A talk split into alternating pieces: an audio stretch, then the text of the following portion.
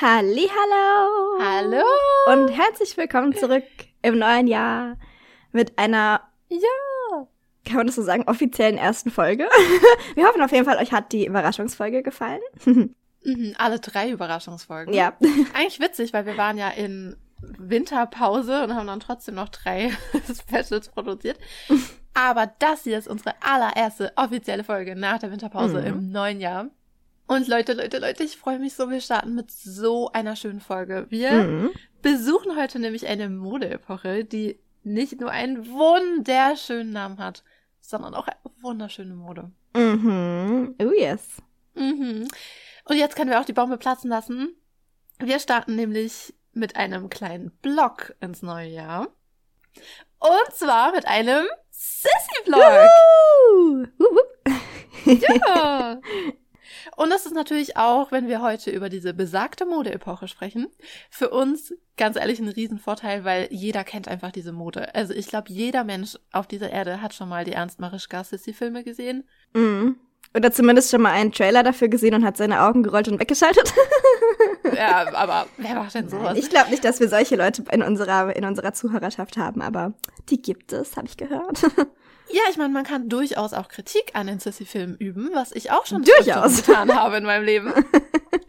Aber darauf wollen wir heute nicht eingehen, denn wir können euch schon mal verraten, heute sprechen wir über eine Modeepoche. Nächste Woche haben wir eine Sissy-Folge für euch. Nur über Sissy, ganz alleine Sissy. Und in der Woche darauf sprechen wir mit euch über die Sissy-Filme. Über die Oh, Kritik, aber auch über das Lob, über alles, was es zu besprechen gibt. Wir freuen uns schon so sehr. Vor allen Dingen natürlich aber über die Kostüme, weil wir sind ja nach wie vor ein Kostüm-Podcast und kein Filmkritik-Podcast. ja. Das würde mich mal interessieren. Es gibt ja Filmkritik-Podcasts, oh mein Gott, das muss ich gleich danach mal nachschauen, ob einer von diesen Filmkritik-Podcasts schon mal über diese Filme geredet hat. Das würde mich echt interessieren. Naja, es würde ja viel zu besprechen geben. Mhm. Und äh, wie gesagt, deshalb, ihr kennt uns ja natürlich, reden wir über die Kostüme, klar, aber wir werden natürlich auch ein bisschen über die Filme an sich sprechen, über Romy Schneider sprechen. Ist Oh, ja yes. klar. Aber da ist ja noch ein bisschen Zeit bis dahin. Heute sprechen wir erstmal über eine wunderschöne Modeepoche. Bevor wir aber darüber sprechen, eröffnen wir erstmal das erste Mal in diesem Jahr unsere Teestube. Yay! Was trinkst du denn heute, Magdalena? Ich bin erfreut und zugleich traurig über meine Teeauswahl, weil eigentlich hätte ich einen Sissy-Tee heute bereit gehabt zum Trinken. Aber die Kollegin, die mir diesen mitbringen wollte, ist leider doch nicht nach Österreich gereist und jetzt habe ich keinen Sissy-Tee und muss mich dafür leider Gottes, aber auch schönerweise mit meinem Lieblingstee zurechtfinden, nämlich meinem grünen Tee mit Tonic. Ulala. Aber das mit dem Sissy-Tee haben wir ja gerade schon drüber gesprochen. Vielleicht können wir das noch irgendwie beheben bis nächste Woche. Mal schauen, Ja, wir werden sehen. was sich da so ergibt. Was trinkst du für einen Tee? Oh, äh, bei mir ist heute was ganz Verrücktes, weil mein Freund gerade draußen war und mir einen Kaffee mitgebracht hat. Was? Ja, und deshalb trinke ich Kaffee, warmen Kaffee. Und für jeden, der mich kennt, weiß, What? das ist was echt ungewöhnliches. Sehr ungewöhnlich. Das kommt nicht so oft vor, das stimmt. Aber ich glaube, das hat er gemacht, weil er wusste, dass wir aufnehmen und wir hatten das vor einem Monat, zwei Monaten schon mal, dass er auch morgens draußen war und sich selber einen Kaffee mitgebracht hat und wir gerade aufgenommen haben und ich war so gestresst vom Aufnehmen und dann hat er ihn mir gegeben und ich glaube, ich sollte eigentlich nur einen Schluck trinken und habe ihn dann komplett leer getrunken. Und deshalb hat er mir heute gleich einen eigenen mitgebracht. Ja, Männer, sie können so süß sein. Genug über Liebe gesprochen. Lass uns über Mode reden. Willst du uns den Namen der Modeepoche nennen, in der wir uns heute befinden? Yes, wir reisen heute zurück in die Zeit von 1850 bis 1870. Und zwar nennt sich diese Epoche das zweite Rokoko. Ist das nicht ein schöner Name? Ach ja. Und weißt du, was witzig daran ist? Das kam mir nämlich gestern. Wir haben doch in der allerletzten Folge letztes Jahr gesagt, oh, wir machen so ein richtig cooles Special, ihr werdet euch voll freuen und so weiter und so fort. Und da habe ich dann noch gesagt, so, oh Gott, jetzt denkt wahrscheinlich jeder, wir machen das Rokoko, weil das ja das meistgefragteste Thema ist. Stimmt. Aber irgendwie sind wir heute im Rokoko. Irgendwie schon. Halt nur im zweiten. Aber es wird nicht weniger schön, meine Freunde. Und Nein, wir haben auch nicht gelogen. Fall. Also das Thema Sissy wurde wirklich, wirklich oft angefragt. Ja. Ich glaube, es war tatsächlich nach Rokoko wahrscheinlich das zweitmeist angefragteste Thema. Zweitmeist Ja, angefragteste? auch. ist das korrekte Grammatik? Das zweit- Genau. Ich weiß nicht.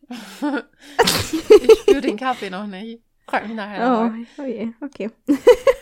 Aber es wird auf jeden Fall schön. Aber bevor wir mit der Mode anfangen, erzähl uns doch erstmal, was ist denn so passiert im zweiten Rokoko. Ja, das machen wir ja immer ein bisschen, auch für euch zum Über Überblick, wo wir uns gerade überhaupt befinden, vor welcher Epoche, nach welcher Epoche und was überhaupt gerade in der Zeit so auch politisch los war und in der Welt. Weil Mhm. ich finde ja immer, dass man sehr, sehr gut anhand der ähm, generellen Zeitgeist Auslegung oder Situation oder wie auch immer, schon ein bisschen auch auf die Mode und auf die Architektur und generell auf die Künste schließen kann. Und das werdet ihr im zweiten Rokoko auch wieder sehen. Das ist wirklich Naja, auch andersrum, dass man halt die Mode auch ganz anders verstehen kann, wenn man den Zeitgeist versteht. Das haben wir auch im Biedermeier sehr schön gesehen. Und auch das ist Mhm. cool. Also wirklich, wir hätten es nicht besser planen können, weil die letzte Modeepoche ging ja über den Biedermeier. Und heute schließen wir direkt Mhm. am Biedermeier an. Stimmt, oha. Und Ach, deshalb das haben wir wissen ja die. Ja, mega. Und deshalb wissen ja die aufmerksamen Zuhörer noch, der Biedermeier endet ja mit der Märzrevolution. Der Biedermeier endet mit der Märzrevolution 1848, wenn ihr euch noch erinnert. Und ja, also da setzen wir auch ein bisschen, also würde ich fast sagen, setzen wir an. Denn im zweiten Rokoko geht es nicht weniger revolutionistisch. Revolutionistisch? Ich kann heute kein? Deutsch. Was ist revolutionär? ich kann heute kein Deutsch, Verzeihung. Revolutionär weiter. Das werdet ihr jetzt im Laufe der nächsten paar Minuten noch sehen. Gehen wir ein bisschen auf den generellen Zeitgeist. Und zwar, wir haben ja schon in der Episode über den Biedermeier angesprochen, dass der Mittelstand immer größer wurde und auch zu mehr Geld kam. Und dass das Zuhause und das Familienleben eine immer größere Rolle gespielt hat. Und das neue Statussymbol waren tatsächlich, so blöd sich das anhört, aber also für uns heute, die Feministin in mir schreit gerade, wenn ich sowas sage, aber das neue Statussymbol waren tatsächlich ausstaffierte dekorative Frauen und allerlei billiger, fabrikhergestellter Plunder und ganz wichtig, ähm, das Wasserklosett, der Vorgänger unserer heutigen Toilette. Also das waren so die Hauptstatussymbole und ja, wenn wir gleich, Pauline erzählt euch gleich noch ein bisschen mehr auch über die Frauenmode und was ich damit meinte mit ausstaffiert und dekorativ. Aber das ist tatsächlich die Rolle der Frau im zweiten Rokoko ist tatsächlich einfach nur wirklich schmückendes Beiwerk, wenn sich das auch blöd anhört, aber je pompöser und opulenter der Reifrock der Frau, umso besser, wenn man das so sagen möchte. Und ja, im Biedermeier haben wir ja auch, um jetzt auf die Politik zu kommen, im Biedermeier haben wir ja schon angesprochen, dass sehr große Politikverdrossenheit ge äh, geherrscht hat, bis es dann letztendlich in der Märzrevolution gemündet ist. Und im zweiten Rokoko ist es ich will nicht sagen das krasse Gegenteil, aber statt dieser Politikverdrossenheit, die wir hauptsächlich im Biedermeier gesehen haben, gibt es im zweiten Rokoko immer mehr politische Aufstände und die anarchistische Szene, Szene, Szene wächst, wächst und gedeiht. Die haben ihre Zähne gezeigt. Ho. Oh, yes. äh, Der kam flach. Einmal Füße heben, der kommt flach. ja, also die anarchistische Szene wächst und gedeiht an allen Ecken und Enden Europas, wie wir gleich sehen werden. Und das dürft ihr euch auch gerne merken. Das wird in der nächsten Minisode, also nicht in der nächsten großen Episode, sondern in der nächsten Minisode, werden wir noch mal ein bisschen mehr über diese anarchistische Szene hören. Also du meinst in der Also Sissy-Folge? Nee, in der Minisode von der Sissy-Folge, oder?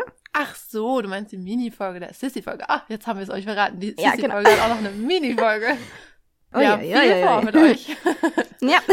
Nehmt euch nicht vor Ähm. den nächsten Wochen. Ihr müsst nur Podcast hören. Nee, aber genau, also durch diese, ähm, wir haben in dieser Zeit wieder vermehrt absolutistisch aufgebaute Monarchien und dadurch wächst natürlich der Unmu Unmut auf die Führungen der Länder, also auf diese Monarchien und auf diese ganzen, ja, auf die Regierungen der Länder. Ja, damit ist das Bürgertum überhaupt nicht einverstanden mit dieser absolutistischen Herrschaft, denn absolutistisch bedeutet ja immer, dass allein der Herrscher des Landes, also allein der König oder der Kaiser, Entscheidungen trifft. Also dass praktisch gar nichts anderes, kein Parlament oder nichts anderes, äh, wodurch die Bürger wenigstens ein bisschen Mitspracherecht haben, in Kraft ist. Also es wird alles außer Kraft gesetzt und nur noch der Monarch hat die Führung des Landes inne. Und es passt natürlich den Bürgern gar nicht, denn das Bürgertum erhält ja immer mehr Raum oder nimmt immer mehr Raum ein in der Gesellschaft, weil es immer größer wird. Und nicht nur für die Erhaltung, sondern auch hauptsächlich für den Fortschritt der Gesellschaft wichtig war. Also viele der, diese, also viele Leute, die im Bürgertum sich bewegen, sind ja Fabrikgründer zum Beispiel oder generell Geschäftsleute, die viel, viel, viel für den Fortschritt gerade in Europa und zum Beispiel Deutschland war ja eine der wichtigsten Industrienationen damals während der Industrialisierung. Also gerade in Deutschland war ist es sehr schön zu sehen, wenn man so will, äh, dass wirklich ja das Bürgertum immer immer größer wird. Und ja, das Bürgertum war einfach immer eine sehr, sehr, oder wurde einfach, äh, also die Arbeitskraft im Bürgertum war einfach sehr, sehr groß und äh, ja, dadurch forderte das Bürgertum natürlich zu Recht, vollkommen zu Recht, ein größeres Mitspracherecht ein, das aber sehr lange dauerte, bis es tatsächlich erhört wurde. Und zu Beginn dieser Epoche haben wir natürlich das große Kaiserreich Österreich-Ungarn unter der Führung des habsburgisch-lothringen Kaisers Franz Josef Karl I., aka Sissys Ehemann. und 48 äh, wurde er Kaiser mit gerade mal 18 Jahren. Und nachdem tatsächlich der vorige Kaiser nach den Aufständen von 48 für zu schwach befunden wurde, also nicht körperlich, also auch körperlich, aber vor allen Dingen mental. Also es wurde einfach eine schwache Führung ihm unterstellt, oder vorgeworfen. Und äh, der Vater von Franzl, Karl Franz, verzichtete zugunsten seines Sohnes dann auf den Thron. Also eigentlich wäre er der Nächste in der Erbfolge gewesen. Aber die Soffel, die gute Soffel, hat da mit starker Hand dagegen gewettert und hat dafür gesorgt, dass Franz, Franz Josef der nächste Kaiser wird. Und ab 51 regierte dann auch Franz Josef in einer absolutistisch und zentralistischen Regierung, was so viel bedeutet, äh, habe ich ja gerade schon ein bisschen angeschnitten, dass praktisch keinerlei Mitspracherecht mehr herrschte für die Bürger oder das Parlament oder äh, und dass alle Entscheidungskraft und Kompetenz vor allen Dingen in diesem Fall bei Franz Josef lag, was nicht so gut ist. Also in keiner Hinsicht, aber naja, anyways. Mehr dazu später. Als nächstes schauen wir uns Preußen an, denn da ging es nicht weniger interessant zu. Denn 1861 wird Wilhelm I. nach dem Tod des vorherigen Königs, Friedrich Wilhelm IV., dessen Stellvertretung er schon seit vier Jahren innehatte, aufgrund von Krankheiten des vorherigen Königs, wird er der König von Preußen. Und 1862 kommt dann jemand auf die Bildfläche oder offiziell auf die Bildfläche, der, glaube ich, uns allen noch bekannt sein dürfte aus dem Geschichtsunterricht, und zwar Otto mhm. von Bismarck. Mhm. Der wird unter Wilhelm Ministerpräsident und Außenminister Preußens. Und das ist wahrscheinlich den meisten von uns noch ein Begriff, weil tatsächlich Bismarck für die Rolle von Preußen und für die in der Außenpolitik in dieser Zeit eine sehr, sehr große Rolle gespielt hat. Tatsächlich hauptsächlich erst nach 1870, aber ja, also den Namen, falls ihr den nicht mehr so auf dem Schirm habt, dann solltet ihr euch das definitiv nochmal ins Gedächtnis rufen. Wenn wir dann so Richtung Erster Weltkrieg gehen, hat Otto von Bismarck eine sehr, sehr wichtige Rolle, beziehungsweise die Absetzung von Otto von Bismarcks. Aber gut, da sind wir noch nicht angekommen. Äh, 1863 wird in Preußen die Pressefreiheit aufgehoben. Ach du Schreck, äh, was natürlich thematisch den politischen Aufrührern und Anarchisten in die Karten spielt. Denn das bestätigte ja eigentlich nur, äh, was man eh schon von der Monarchie dachte und hielt, dass sie das große Ganze und ihre eigene Aufrechterhaltung mehr schätzte und höher stellte als das Wohl ihrer Bürger und die Bedürfnisse nach Anhörung und Mitspracherecht vor allen Dingen. Also das, ich weiß nicht, ob man, man kann immer sagen, so, ja, ich kann mir schon vorstellen, wie sich das anfühlt. Ich glaube nicht, ehrlich gesagt, dass man sich das im heutigen Deutschland vorstellen kann, wie sich die Aufhebung von Pressefreiheit anfühlt. Aber, und ich weiß auch hier, ich bin ja gerade in äh, Marokko, auch hier ist es weit davon entfernt, von der Aufhebung, Aufhebung der Pressefreiheit. Aber es ist einfach ein ganz anderes Gefühl, weil es ist tatsächlich hier so, dass du manche Internetseiten zum Beispiel nicht aufrufen kannst. Und so stelle ich mir das ein bisschen vor, dass du einfach, du weißt, die Informationen gibt es irgendwo, aber du kommst einfach nicht dran. So würde das wahrscheinlich in der heutigen Zeit aussehen. Und dann hat sich natürlich damals, das war halt so ein, ich will nicht sagen, die anarchistische Szene gab es schon vorher, deswegen will ich nicht sagen, es war der Startschuss der anarchistischen Szene, aber es war auf jeden Fall ein riesengroßer, ein riesengroßes Katapult, was die anarchistische Szene sehr, sehr zugunsten ähm, ihrer selbst genutzt hat, auf jeden Fall. Weil das ist natürlich da waren die Leute sehr echauffiert darüber und das auch vollkommen zurecht. Dann tatsächlich, ähm, wir haben ja gerade schon die zwei großen Monarchien in Deutschland, in Anführungsstrichen Deutschland, wie es heute existiert, gab es ja zurzeit noch gar nicht. Aber dann ähm, 1866 brach dann tatsächlich der Deutsch-Deutsche Krieg aus oder der Österreich-Preußische Krieg, durch den es eine große Machtverschiebung zwischen den Kaiserreichen Österreich-Ungarn und dem Königshaus Preußen gab. Denn nach diesem Krieg den Preußen tatsächlich gewann, entsteht der Norddeutsche Bund und Otto von Bismarck wird Kanzler von diesem Norddeutschen Bund. Genau, und das ist natürlich ein, von Preußen ein sehr, sehr guter Move, weil, wie wir alle wissen, Otto von Bismarck ist ein sehr, sehr begabter Politiker, der ist nicht umsonst Außenminister vorher gewesen.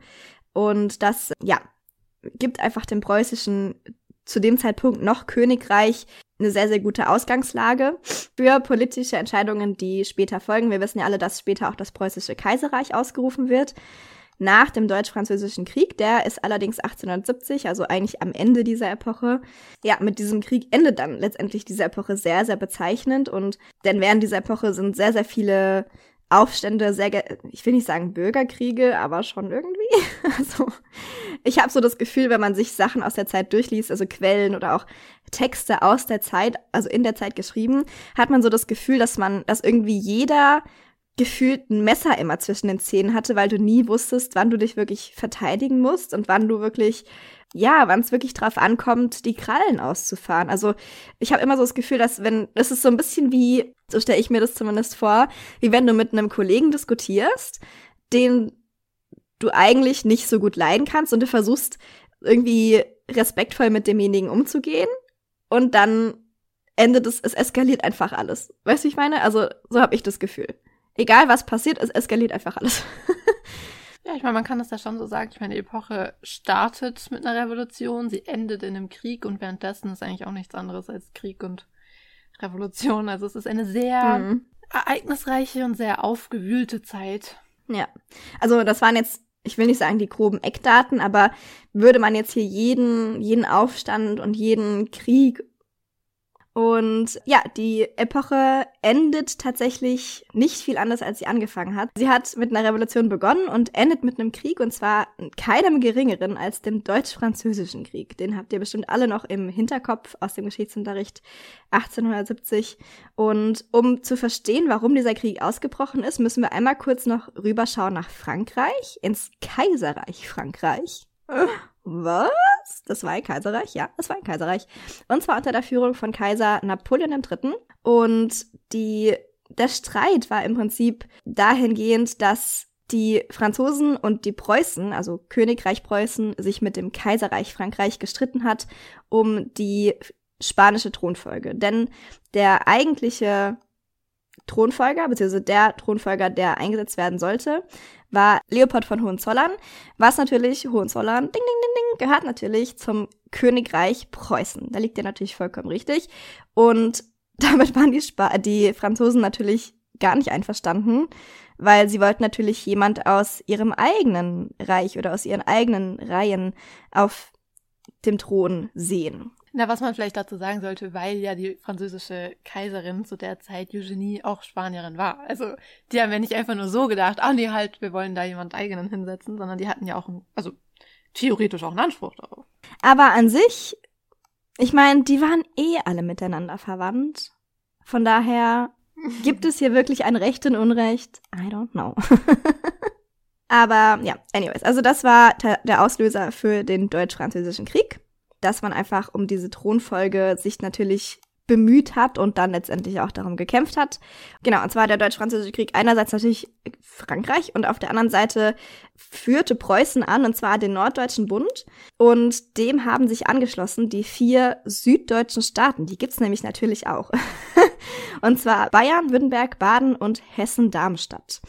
Also genau, einfach, dass ihr eine Vorstellung davon habt, wer hier genau gekämpft hat in diesem Krieg. Kaiserreich Frankreich gegen den Norddeutschen Bund unter der Führung Preußens mit diesen vier süddeutschen Staaten als Verbündete.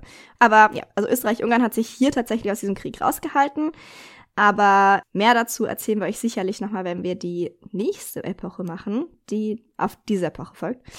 Aber jetzt haben wir so ein bisschen so eine Vorstellung, was politisch passiert ist und wie so ja, auch die Einstellung der Menschen war, ich habe ja gerade schon gesagt, die, wenn man sich Quellen durchliest, hat man immer das Gefühl, die waren alle total angespannt und alle total und das ich, ich weiß nicht, da finde ich immer so ein bisschen lustig auch in den Sissy Filmen, um schon mal ein bisschen vorzugreifen, dass ja Franz immer an seinem Schreibtisch sitzt und äh, seine Stirn in Falten wirft über die ganzen Aufstände und die ganzen Ungarn und die ganzen Revolutionäre und die ganzen Anarchisten. Aber es war tatsächlich so eine Zeit, in der an jeder Ecke irgendwas gelungert hat und ge gebrodelt hat und ja, also auf jeden Fall definitiv eine sehr, sehr interessante Zeit. Und ich finde es schade, dass wir kein Geschichtspodcast sind, aber jetzt habe ich schon so lange über die Zeit geredet und wir sind eigentlich ein Modepodcast, deswegen würde ich vorschlagen, ähm, Pauline, wie sieht denn die Damenmode aus zu der Zeit? Das verrate ich dir sehr, sehr gerne.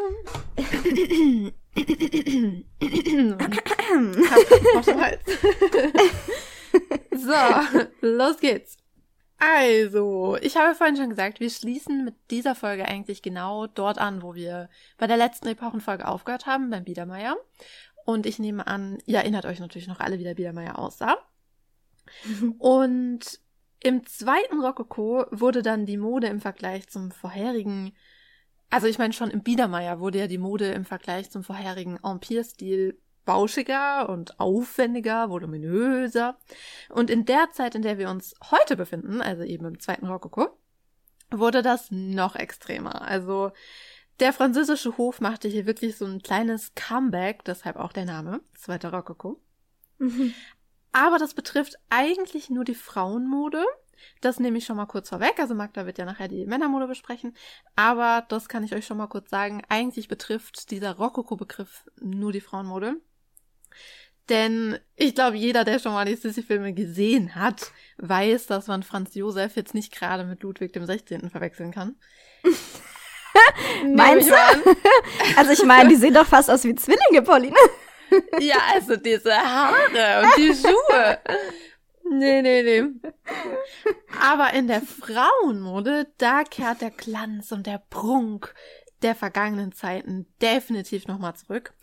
Und deshalb starten wir auch gleich schon mal damit, denn stark beeinflusst wird die Mode von einer ganz bestimmten Frau, der französischen Kaiserin Eugenie, also der Frau Napoleons III.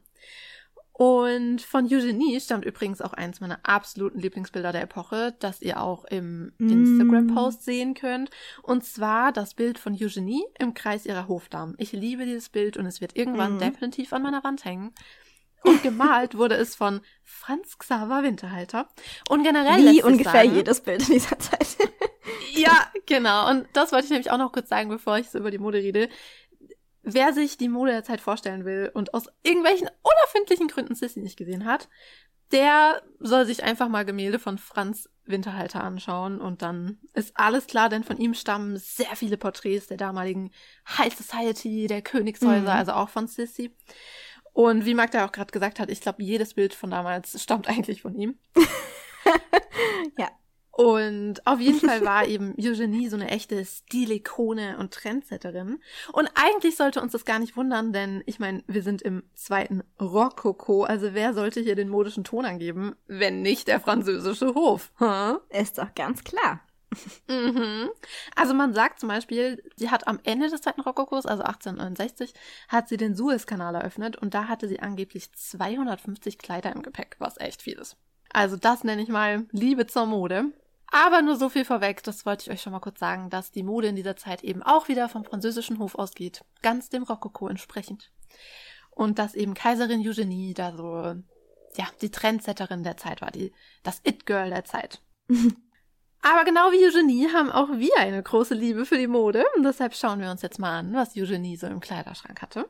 Uh. Unter dem Kleid trugen Frauen die Chemise, wie ihr bestimmt noch wisst, und auch Pantoletten. Denn das war ja, ich glaube, die dritte Epoche, die zweieinhalbte Epoche, in der Frauen überhaupt eine Unterhose getragen haben. Mhm. Und ihr erinnert euch vielleicht noch, im Biedermeier bekamen wir die Füße der Damen zu sehen, was ja was ganz Besonderes war. Damit ist jetzt aber wieder Schluss. Also der Saum wird wieder länger, der Saum rutscht nach unten, wir sehen keine Füße mehr. Ich mein, Schluss mit diesem Sodom und Gomorra. Packt ja, also, Füße hallo. wieder. Ging ja gar nicht. Aber der Rock wird nicht nur länger, sondern auch weiter. viel weiter. Viel, viel weiter. Mhm. Wir begrüßen nämlich den Reifrock zurück. Nach der Französischen Revolution wurde er ja. Juhu, wir haben dich vermisst. Also nach der Französischen Revolution, also nach dem Rokoko, wurde der Reifrock ja aus dem Fenster geworfen, um jetzt, man kann es echt gar nicht anders sagen, durch die Tür wieder hereinzukommen. Mhm. Denn wir befinden uns ja eben. Ja, weil er ist jetzt so breit, dass er nicht mehr durchs Fenster passt, Baby. Deswegen. Nee, er wird, na wohl, damals war er noch breiter. Aber, ich meine, fairerweise, wir befinden uns ja hier nicht im zweiten Empire, sondern im zweiten Rokoko. Und was wäre der Rokoko ohne einen Reifrock, frage ich euch. Tja. Und damit wir uns richtig verstehen, die Röcke im Biedermeier zuvor waren ja auch schon sehr puffig. Also das habe ich ja beim letzten Mal auch gesagt. Die waren auch schon sehr voluminös. Aber diese Weite wurde eigentlich hauptsächlich durch eine Menge, Menge, Menge Unterröcke hergestellt. Aber jetzt im zweiten Rokoko haben wir eben wieder erneut einen richtigen Reifrock. Und was damals im echten Rokoko der Panier war, ist jetzt die Krinoline. Der Name Krinoline leitet sich vom französischen Krin ab, also Rosshaar.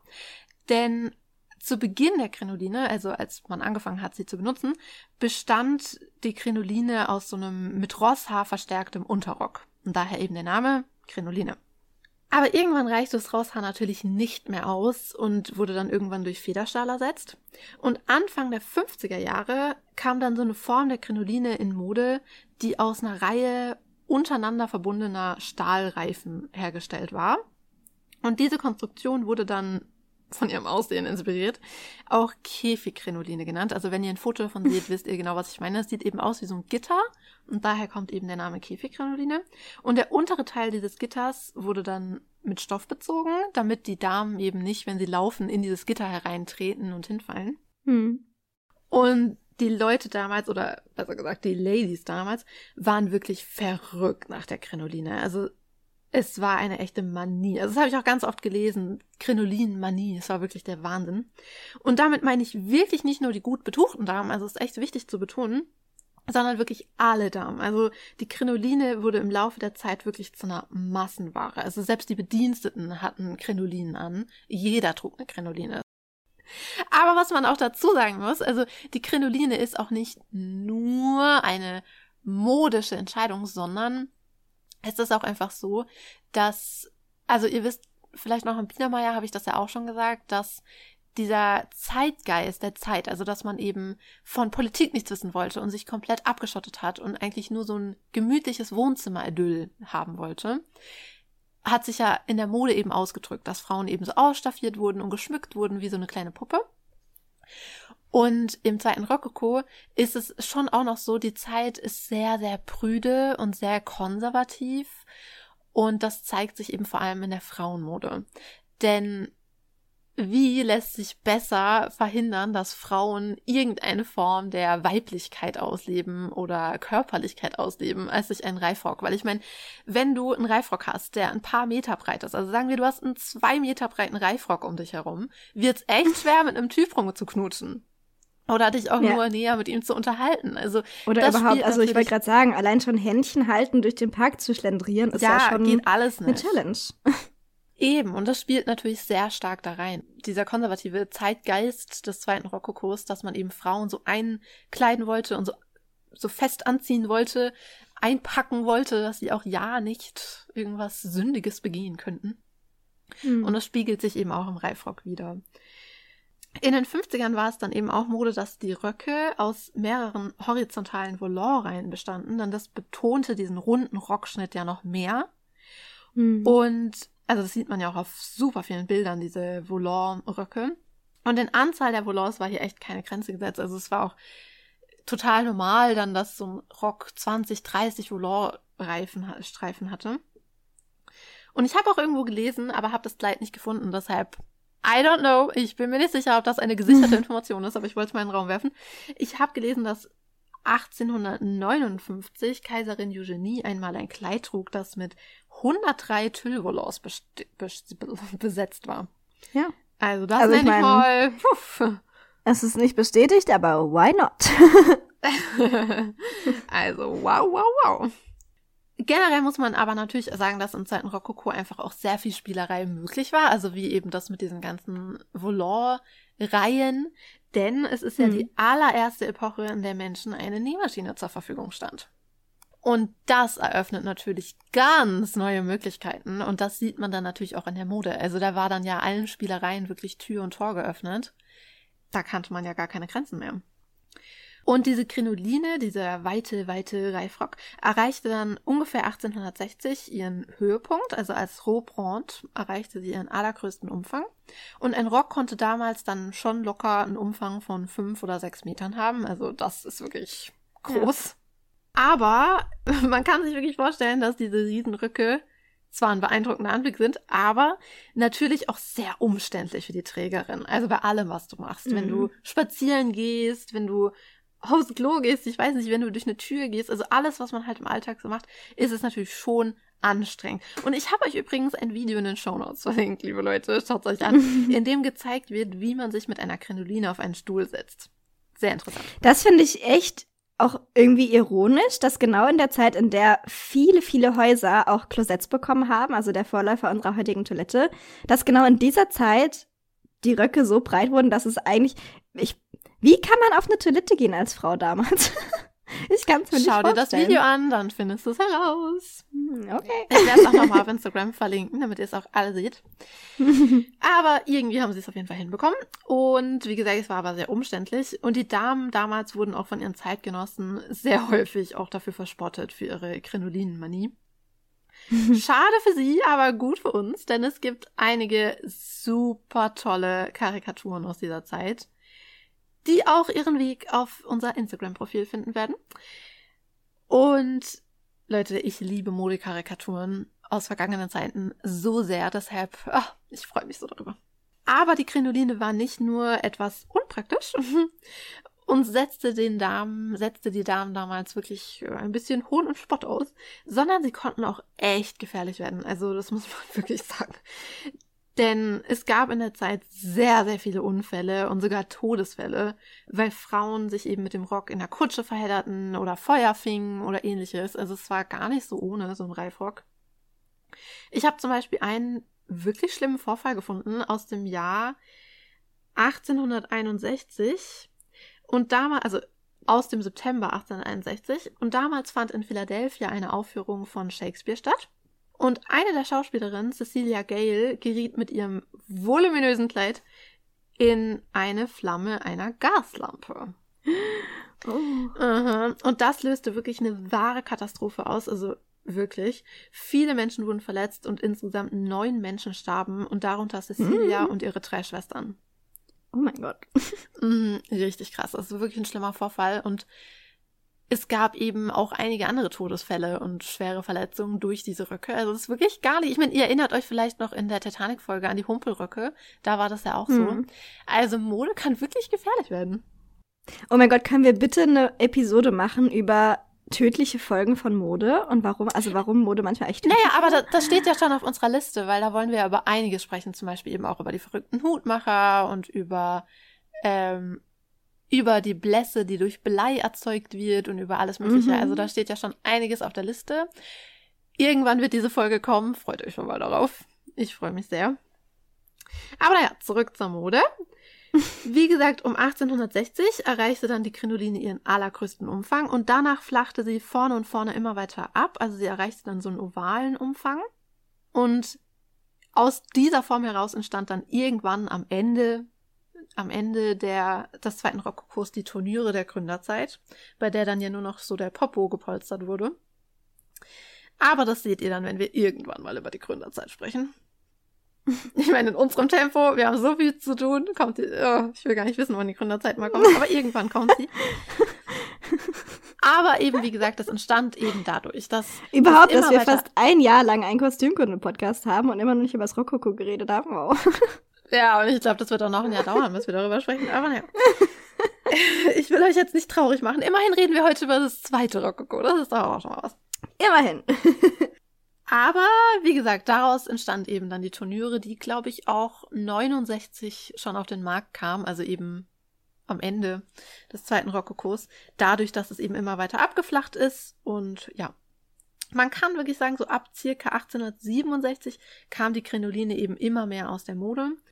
Aber allzu sehr werde ich hier bei der Krinoline eben nicht ins Detail gehen. Also ich hätte jetzt wirklich noch 100 Jahre darüber reden können. Aber erstens äh, will Magda ja vielleicht auch noch was über die Männermode sagen. Und dazu wird ja. sie nicht kommen, wenn ich noch weiter über die Krinoline spreche. Und wir haben euch ja schon mehrfach angekündigt, dass wir irgendwann mal eine eigene Folge über also wir haben ja schon eine Folge über Unterwäsche, aber wir wollen ja noch mal eine richtige Folge machen über Korsette und Reifröcke. Und da werden wir dann ganz ausführlich über den Panier, den Cul de Paris, die Polonaise, die Krinoline etc. sprechen. Also oh, yes. das wird ganz ausführlich stattfinden. Aber mhm. das, also, aber das ist mal so der grobe Überblick darüber, was eine Krinoline ist, wie sie entstanden ist und so weiter. Aber soll ich dir noch einen kleinen Funfact mitteilen? Auf dem Oktoberfest gibt es seit Anfang der 1920er ein Rundkarussell, das übrigens heute das letzte seiner Art weltweit ist, also zumindest laut der offiziellen Oktoberfestseite. Mhm. Und wenn dieses Rundkarussell sich bewegt, erinnert es an die Bewegung eines Reifrocks, weshalb das Karussell Krinoline heißt. Echt? Mhm. Hm. Ja. Das wäre mein Favorite Fact geworden, aber ich habe einen anderen, also habe ich ihn nicht reingepackt. So, jetzt wandern wir vom Rock aber mal nach oben. Obenrum sehen die Kleider je nach Tageszeit unterschiedlich aus. Also egal zu welcher Tageszeit war es so, dass die Taille weiterhin sehr stark betont wurde und alles mit einem Korsett in Form gehalten wurde. Tagsüber waren die Kleider aber sehr geschlossen. Also sie hatten meistens, also streich das meistens, sie hatten immer lange Ärmel und keinen Ausschnitt. Und die Ärmel konnten auch glatte, lange Ärmel sein, also das gab's auch. Aber sehr, sehr häufig sehen wir an den Ärmeln eine Besonderheit. Denn die Kleider hatten Dreiviertelärmel, die oben am Armloch noch eng waren und dann immer weiter wurden. Die sogenannten Pagodenärmel. Und unter diesen Pagodenärmeln schaute dann noch ein zweites Paar Ärmel hervor, die so ballonförmig waren, also so puffig waren. Und das insgesamt sind dann Doppelärmel. Also das sieht man ganz oft an den Kleidern der damaligen Zeit.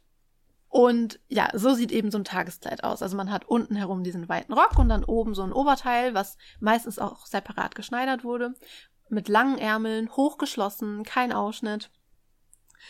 Und bei schlechtem Wetter konnte man übrigens auch noch einen Umhang drüber tragen, also so einen hüftlangen Mantelumhang, ein sogenanntes Mantelet.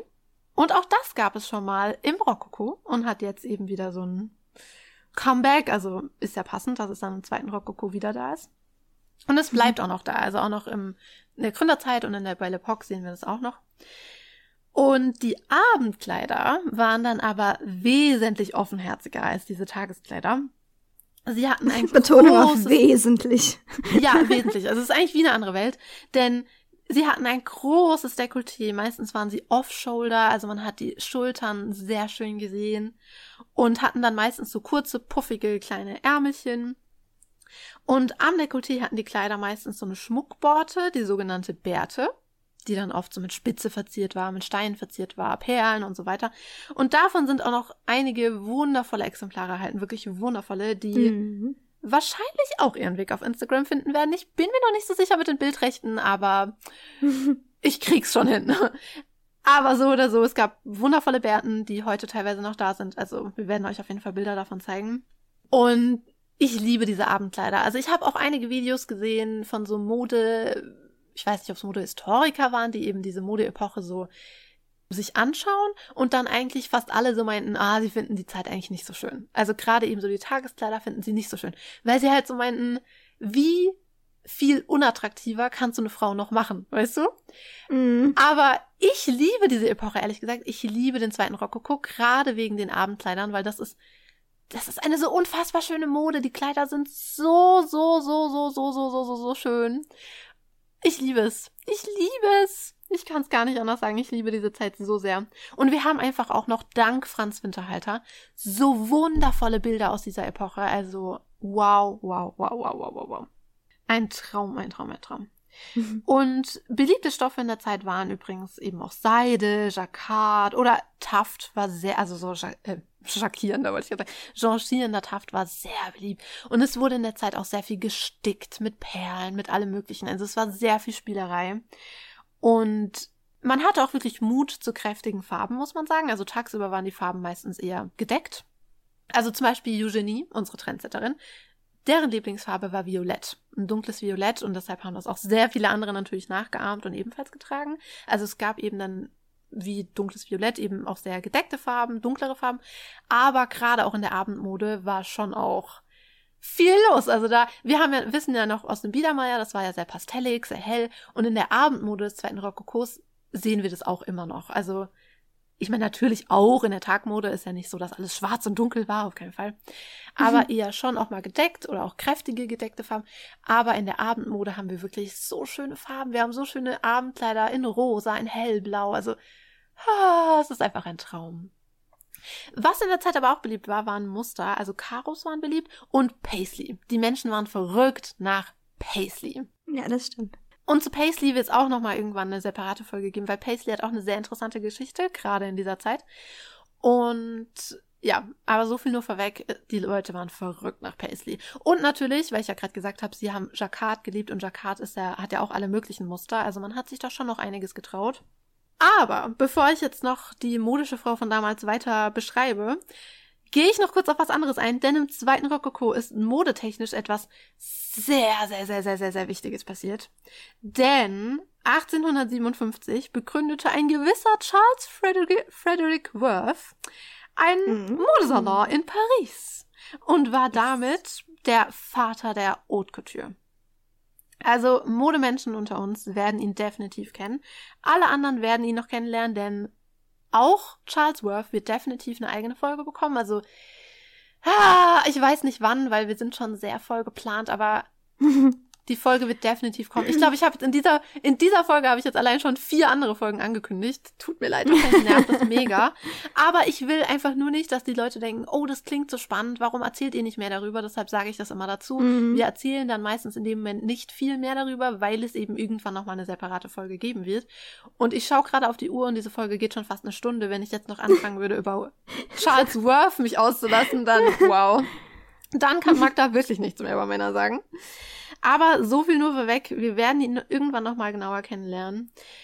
Und wir alle, alle unter uns kennen mindestens ein Kleid von Worth aus dieser Epoche, denn wir alle, da bin ich mir ganz sicher, kennen das Winterhalder, Winterhalder, Winterhalder Gemälde von Sissy, auf dem sie eine Frisur trägt, die mit diesen Sternen ähm, geschmückt ist, diese Sch äh, Sterne. Ja, dieses, dieses ganz bekannte Porträt mit dem weißen Kleid. Ja, das kennt jeder, jeder Mensch, genau. Und darauf trägt sie eben ein weißes Kleid oder eigentlich kann man auch sagen eine weiße Wolke aus Tüll mit mhm. diesen silbernen Punkten. Ich bin mir echt sicher, jeder kennt dieses Bild und das ist eben von Winterhalter und das Kleid ist von Worth. Also jeder von uns kennt ein Worth-Kleid. Und es war wirklich wichtig, ihn zu erwähnen, auch wenn wir nicht so viel auf ihn eingehen werden, weil er wirklich so ein richtiger Game Changer war. Also, wie gesagt, er ist so der Begründer der Haute Couture. Er hat wirklich die Mode auf den Kopf gestellt. Er war der Erste, der richtige Modeschauen gemacht hat. Er war der Erste, der nach seinem Willen die Kleider geschneidert hat. Es war der Wahnsinn. Und er wurde sehr stark gefördert von wem, wem anderen als Kaiserin Eugenie. Also sie hat ihn, sie hat seinen Erfolg sehr stark befördert. Er war es auch, der diese Krinolinenform und später auch die Tornüre entwarf. Also er war da sehr, sehr stark mitbeteiligt. Allein deshalb ist er wichtig für diese Epoche, aber er war es eben auch, der 1864 einen ganz neuen Kleiderschnitt entwarf, und zwar die Prinzesslinie. Und bei diesen Kleidern bestand das Ober- und Unterteil aus einer kompletten Stoffbahn, also es gibt keine Taillennaht. Der Schnitt wird hier also sehr eng am Körper gearbeitet und betont so die Brust und die Hüften. Also sexy, sexy, sexy. Und dieser Schnitt war dann auch sehr beliebt und wird auch später nochmal sehr beliebt. Also vor allem in der Belle Epoque ist diese Schnittführung wirklich richtig in. Und Namensgebung für diese Schnittführung war übrigens Alexandra von Dänemark, also die Prinzessin Alexandra von Dänemark, die dann später Königin von Großbritannien wurde. Und sie hat eben Worth zu diesem Namen inspiriert, zur Prinzesslinie. Ja, also dieser Mann war wirklich nicht wegzudenken. Aus, also er ist genauso wenig aus der Epoche wegzudenken wie Winterhalter. Also kunsttechnisch gesehen. Er hat wirklich wahnsinnig viel gemacht und getan und sehr, sehr viele Kleider, die wir heute auf Bildern sehen, stammen von ihm. Es, der Mann ist der Wahnsinn. So, aber jetzt zurück zur modischen Dame von damals. Wir haben ja jetzt die Kleidung gesehen, was sie getragen hat. Kommen wir zum Kopf. Die Frisur wurde wieder ein bisschen flacher. Also wir wissen ja noch, im Biedermeier war sehr viel los. Es gab diese ganzen Locken und so weiter und so fort. Die Frisur wird jetzt flacher. Meistens trug man einen Mittelscheitel und die Haare wurden dann so zurückgekämmt und im Nacken zu einem Knoten gebunden, dem Chignon. Und Kopfbedeckung. Das finde ich auch so ein schönes Wort, Chignon. Ja, ich liebe das Wort. Das ist so, so, so, so, so schön. Also im Prinzip ein Dutt, ein, Na ein Nackendutt. Und Kopfbedeckungen waren natürlich weiterhin sehr, sehr, sehr beliebt. Besonders beliebt waren dabei zwei Hutformen. Einmal der Kapotthut, also ihr erinnert euch vielleicht noch an die Schute. Das war dieser Hut, also da habe ich gesagt, dass der hat wie links und rechts so Scheuklappen, damit die Damen auch ja nichts von der Welt mitbekommen. Also der hatte rechts und links eben diese, ja, diese Klappen sind halt wirklich. Und diese Schute gibt's eben jetzt immer noch, sie ist aber ein bisschen flacher. Das nennt man dann eben Kapotthut. Und genauso beliebt war der Florentinerhut. Das war ein flacher, breitkrempiger Strohhut, der dann geschmückt war mit Blumen oder auch einem Schleier. Und einen sehr, sehr, sehr schönen Florentinerhut werden wir begegnen, wenn wir über die Sissy-Filme sprechen. Denn im allerersten Teil noch relativ am Anfang des Films. Das ist, als die Mutter mit Nene und Sissy Richtung Wien fährt. Da machen sie doch Halt an diesem Gasthof. Und da trägt Romy Schneider einen so schönen Florentinerhut. Oh mein Gott. Der ist an der Innenseite mit Margariten verziert. Ich liebe mhm. diesen Hut. Wow, wow, wow. Also wer sich an den Film erinnert und die Filme auswendig kennt, so wie wir, das ist ein Florentinerhut. Und über den werden wir bestimmt auch noch sprechen, wenn wir über die Film, Filme sprechen. Denn dieser Film ist so, äh, dieser Film ist auch schön, aber dieser Hut ist so schön. Oh mein Gott. Und wenn wir auch schon bei Hüten sind, können wir eigentlich auch dann gleich bei den Accessoires bleiben, denn wie gesagt, Hüte waren sehr beliebt. Aber was auch sehr beliebt war, waren Schals und vor allem aus Spitze und Kaschmir. Also bekannt, also Vielleicht noch kurz ein paar Worte zu Kaschmir. Bekannt und beliebt wurde, bekannt und beliebt wurde Kaschmir hier in Europa so gegen 1800. Und wie Kaschmir nach Europa kam und zu einem beliebten Material wurde, ihr könntet euch auch denken, werden wir irgendwann in einer separaten Folge besprechen. Aber so viel eben dazu. Es kam so gegen 1800 nach Europa und schlug echt ein wie eine Bombe. Also im Direktoire, im Empire, im Biedermeier und jetzt eben auch im zweiten Rokoko waren Kaschmir-Schals ein richtiges Must-Have. Also mhm. gerade im zweiten Rokoko wurden die Kaschmir-Schals auch immer größer und größer. Also man war verrückt danach. Und ich kann es absolut verstehen, denn Kaschmir ist wirklich, ich übertreibe nicht, mein Lieblingsmaterial auf dem ganzen Planeten. Ich liebe Kaschmir so sehr. Und deshalb kann ich diese Liebe zu Kaschmir absolut verstehen. Aber nicht nur Kaschmir-Schals waren ein richtiger Topseller, sondern eben auch Spitzenschals. Denn im 19. Jahrhundert haben wir was ganz Besonderes bei der Spitze, denn die Spitze musste nicht mehr in Handarbeit hergestellt werden, sondern es gab Maschinen dafür. Also Anfang des Jahrhunderts gab schon eine Maschine, die einen glatten, ungemusterten Tüllstoff herstellen konnte und dieser Tüllstoff konnte dann per Hand später bestickt werden und schon das hat eben die Spitzenherstellung wesentlich beschleunigt. Aber seit 1828 gab es eine richtige Stickereimaschine und dadurch konntest du eben richtig flott Spitze herstellen. Und das steigerte diese Spitzenbegeisterung natürlich immens.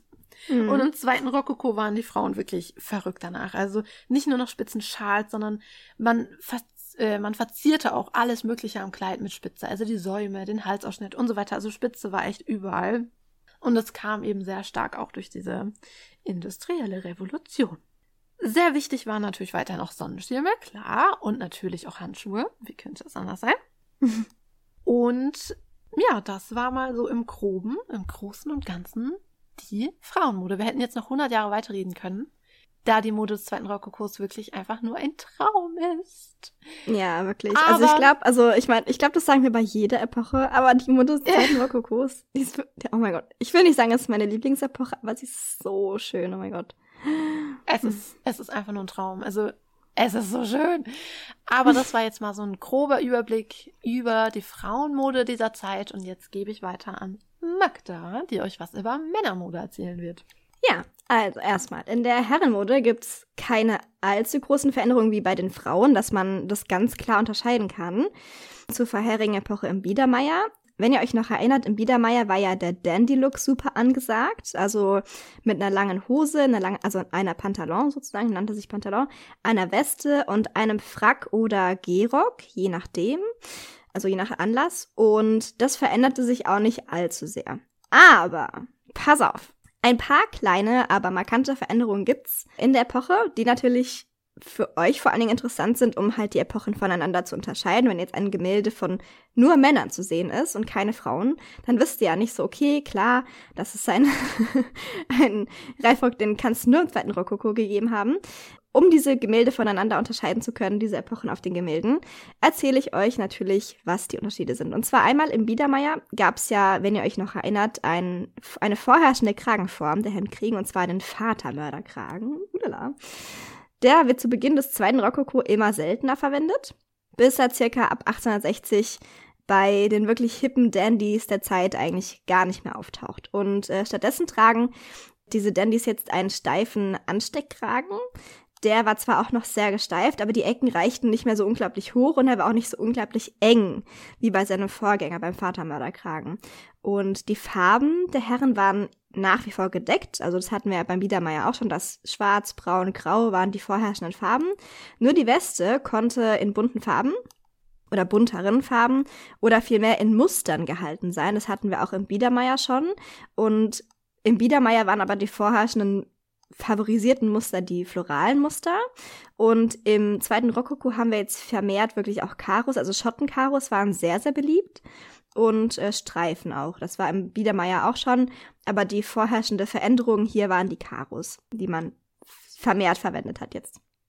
Und was ich vor allen Dingen cool fand zu hören oder zu lesen, waren, dass draußen, also die Anzüge, die man draußen getragen hat oder die, die Ensembles, die man draußen getragen hat, wenig Farbe hatten, also sehr gedeckt waren. Aber viele Männer hatten zu dieser Zeit Hausmäntel, also wie so eine Art Gehrock, die so zu Hause getragen wurden, wurden, die vielleicht ein bisschen bequemer waren. Und die waren in oder konnten in sehr, sehr bunten Farben sein und vor allen Dingen sehr, sehr coolen Materialien, also aus Samt, aus Brokat, aus Damast, oh, ich liebe Damast. Ja, die dann halt generell in die Garderobe der Herren ein bisschen mehr Farbe reingebracht haben. Und zwar kommt die Form des Cutaways auf. Das ist ein Gehrock und anders als im Biedermeier sind aber hier bei diesem Gehrock tatsächlich die Ecken unten am Saum einfach abgerundeter. Also im Biedermeier gerade und im zweiten Rokoko abgerundet. Das könnt ihr euch merken. Und daher kommt auch der Name von Cut Away. Genau, weil die Ecken wurden einfach away gecuttet.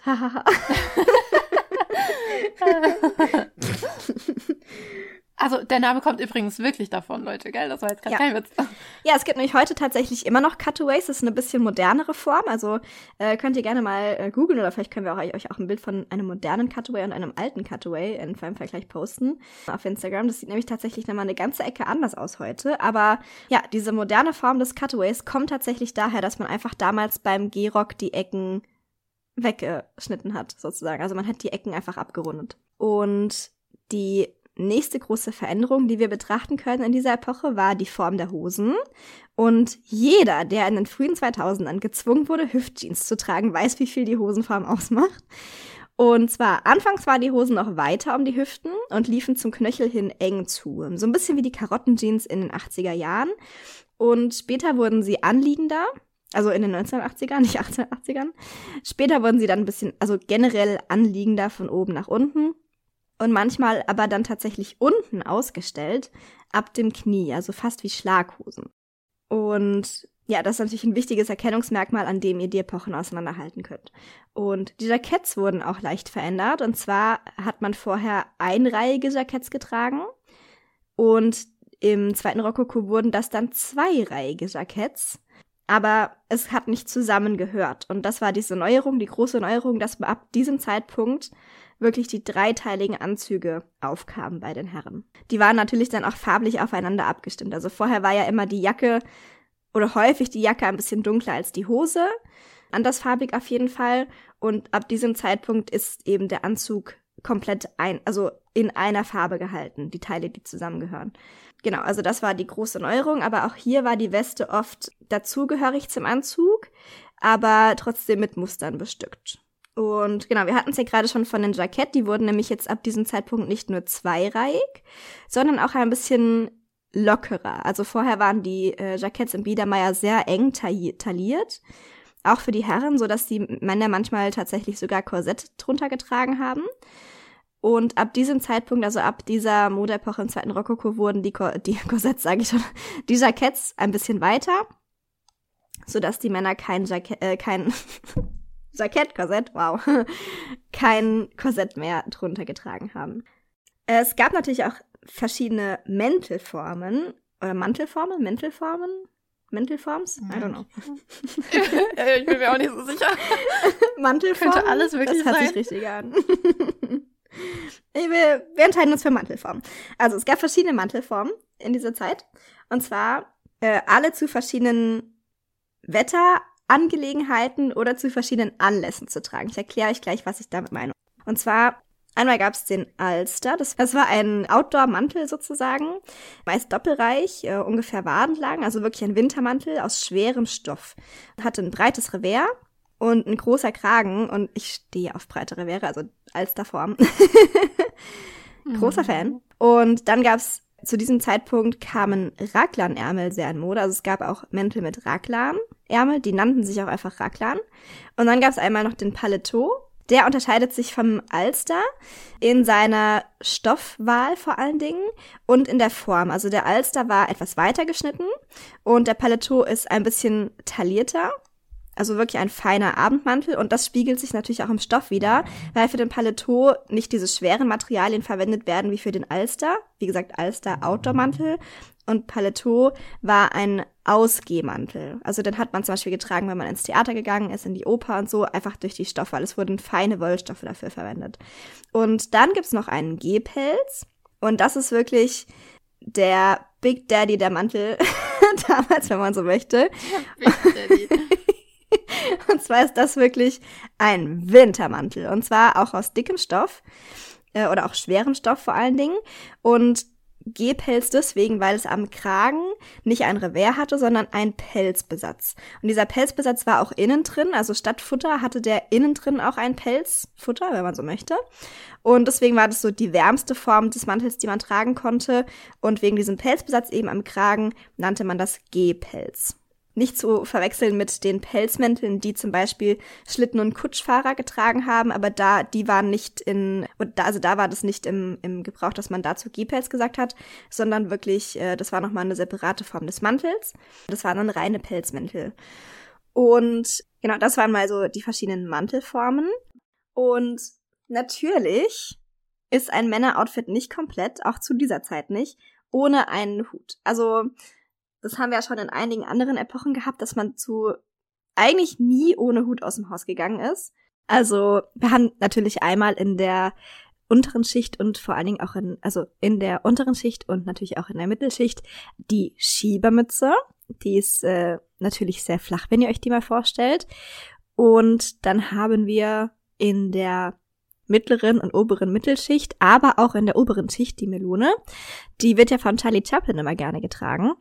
Und das ist tatsächlich ein Hut, der schon ein bisschen Höhe hat, wenn ihr euch das so, ja, wenn, wir wieder die Skala der Hüte nach oben gehen. Und ja, zum Beispiel gerne von, von Eisenbahnfahrern getragen, die in der Gesellschaft damals tatsächlich, heute denkt man so, naja, so ein Eisenbahnfahrer, aber damals war das tatsächlich noch ein bisschen äh, ein, eigentlich ein sehr, sehr hoch angesehener Beruf. Auch gerne von Cowboys getragen in Westernfilmen. Also Billy the Kid wird auch regelmäßig dargestellt mit einer Melone auf. Aber zum Beispiel hat man auch regelmäßig Lords und Earls und äh, alles mögliche an Adelsmenschen bei Pferderennen gesehen mit Melone auf. Weil natürlich auch, also sowohl beim Zuschauen als auch beim Reiten selbst, weil natürlich beim Reiten man hat am Anfang natürlich einen Zylinder getragen. Man hat anfangs tatsächlich auch Zylinder getragen beim Reiten, was natürlich hart unpraktisch ist, weil jeder, der schon mal unter einem Dickicht oder einem Gebüschchen durch Gebüsch, Gebüschchen durchgeritten ist mit einem Zylinder, ähm, kann sich natürlich vorstellen, oder auch ohne Zylinder, kann sich natürlich vorstellen, dass dieser Zylinder sofort vom Kopf geflogen ist. Und deswegen wurde das nach und nach mit sehr großer Beliebtheit durch die Melone tatsächlich ersetzt. Dann der dritte Hut im Bunde, der sehr beliebt war, war die sogenannte Kreissäge. Dieser Hus Hut heißt natürlich nur im äh, Volksjargon Kreissäge. Eigentlich heißt er Canotier und ist ein Strohhut. Aber jetzt nicht so ein Gartenarbeitsstrohhut, sondern ein sehr feiner Strohhut. Und deswegen wird der auch eigentlich mehr von der oberen Klasse getragen. Also der Canotier ist wirklich ein Flanierhut. Das ist klar, wenn man sich das vorstellt, wann man Strohhüte trägt, dann macht man es meistens, wenn man in die Sonne geht, also um sich vor der Sonne zu schützen. Das war dieser Canotier, das war ein Sonnenhut, ein Flanierhut, wenn man draußen Zeit verbracht hat, im Garten, gesessen hat und Tee getrunken hat, wenn man flanieren gegangen ist auf, auf der Promenade oder sonst wo. Aber man hat die nicht zum Arbeiten angezogen. Also das waren dann wieder andere Strohhüte, weil der Canotier ist ein Strohhut, ich bin mir sicher, dass einige von euch den schon mal gesehen haben oder vielleicht ähm, sich dann besser was darunter vorstellen können, wenn ihr einen Amerikaner in Paris schon mal gesehen habt. Da trägt Gene Kelly auch eine Kreissäge. Das ist ein Strohhut mit einer flachen Krempe, also die ist nicht gewölbt in eine Richtung. Und der Deckel ist auch gerade, also der ist flach abgeflacht, nicht, äh, also hat keine Eingriffsmulden oder irgendwas und daher auch der Name Kreissäge, weil es natürlich ein bisschen die Anmutung hat, als hätte man zwei Kreissägenblätter übereinander gelegt, sozusagen. Hat aber schon eine gewisse Höhe und das, ja, wie gesagt, das ist ein, ein feiner Strohhut. Also es ist ein, ist kein Strohhut für, für Arbeiter, also für untere und Mittelklassen, sondern das ist wirklich ein Hut, der hauptsächlich von der Oberklasse getragen wurde, von der High Society, sehr beliebt, um halt die Sonne auszublocken. Und dann natürlich die Königsdisziplin der Hüte sind nach wie vor Zylinder, war es ja im Biedermeier auch schon. Es gibt auch nach wie vor normale Zylinder. Aber es gibt auch hier im, im zweiten Rocco gibt es eine neue Erfindung im, bei den Hüten, und zwar den Chapeau Clac. Chapeau Clac ist eine Form des Zylinders, also ein ähm, seidenbezogener Zylinder, den man zusammenklappen konnte. Denn das war einfach praktischer, um ihn zu verstauen. Einfach aus diesem einfachen Grund. Und das ist natürlich ein super cooler Effekt. Also ich kann mich erinnern, dass meine Oma hatte, als wir Kinder waren, ein Chapeau Clac auf dem Speicher. Und dann haben wir irgendwann gefunden und ich fand das so cool. Und meine Brüder aber leider auch. Und dann haben wir den ganzen Nachmittag mit diesem Chapeau Clack gespielt, bis er irgendwann kaputt war. oh. Und ich war so traurig, als es nicht mehr funktionierte, weil Chapeau Clack, den kannst du, wie gesagt, zusammenklappen. Und um ihn auszuklappen, musst du ihn einfach nur nach unten, also da hast du den Hut in der, in der Hand, den Zylinder. Du hältst ihn mit der Öffnung zu dir praktisch, mit der potenziellen Öffnung. Und dann klickst du ihn einfach und nach unten. Also du schnickst einfach einmal so, klack, und dann klappt der Hut sich aus. Das ist total cool. Oder du tippst halt einmal von innen an die, an den Deckel sozusagen und dann macht's auch klack und dann klappt er sich aus. Ich liebe Chapeau Klack, die sind so cool. Also ohne Zylinder, ohne Zylinder wäre damals kein Mann abends aus dem Ja, Haus. natürlich. Und das ist tatsächlich auch, also je höher der Zylinder, das ist genau wie bei den Frauen, je weiter der Reifrock, umso besser und umso einen höheren Stand hast du wahrscheinlich in der Gesellschaft und umso höher ist dein Ansehen und dein Status. Und bei den Männern gilt das Gleiche für die Zylinderhöhe. Also je höher dein Zylinder, umso ein größerer Hecht warst du. Also das kann man sich ganz gut merken. Aber ja, also ihr seht, obwohl man sehr leicht zur Annahme kommen kann, dass sich in der Herrenmode ab Einführung des Dandys praktisch nichts mehr verändert hat, hat sich doch ziemlich viel verändert. Also ich finde, wenn man sich das so anhört und immer wieder auch vergleicht zum Biedermeier vor allen Dingen, es gab sehr viele Neuerungen, wie zum Beispiel die Einführung des dreiteiligen Anzugs und natürlich auch die ganzen verschiedenen Hutformen. Man kann es immer an der Höhe des Zylinders ganz gut sehen, in welcher Zeit wir uns gerade befinden. Es gibt einige neue Mantelformen, die wir hier im zweiten Rokoko äh, begrüßen dürfen. also ja, falls ihr euch nochmal fragt, in was für einer Epoche wir uns gerade befinden, wenn ihr einen Mann auf einem Foto seht oder auf einem Gemälde, dann denkt an diese Episode und äh, genau, dann könnt ihr es relativ schnell rausfinden und relativ leicht. Ja, das war's tatsächlich auch schon von den Männern. okay, kommen wir dann zum Favorite Pack. Oh yes. Sehr, sehr gern. Willst du anfangen?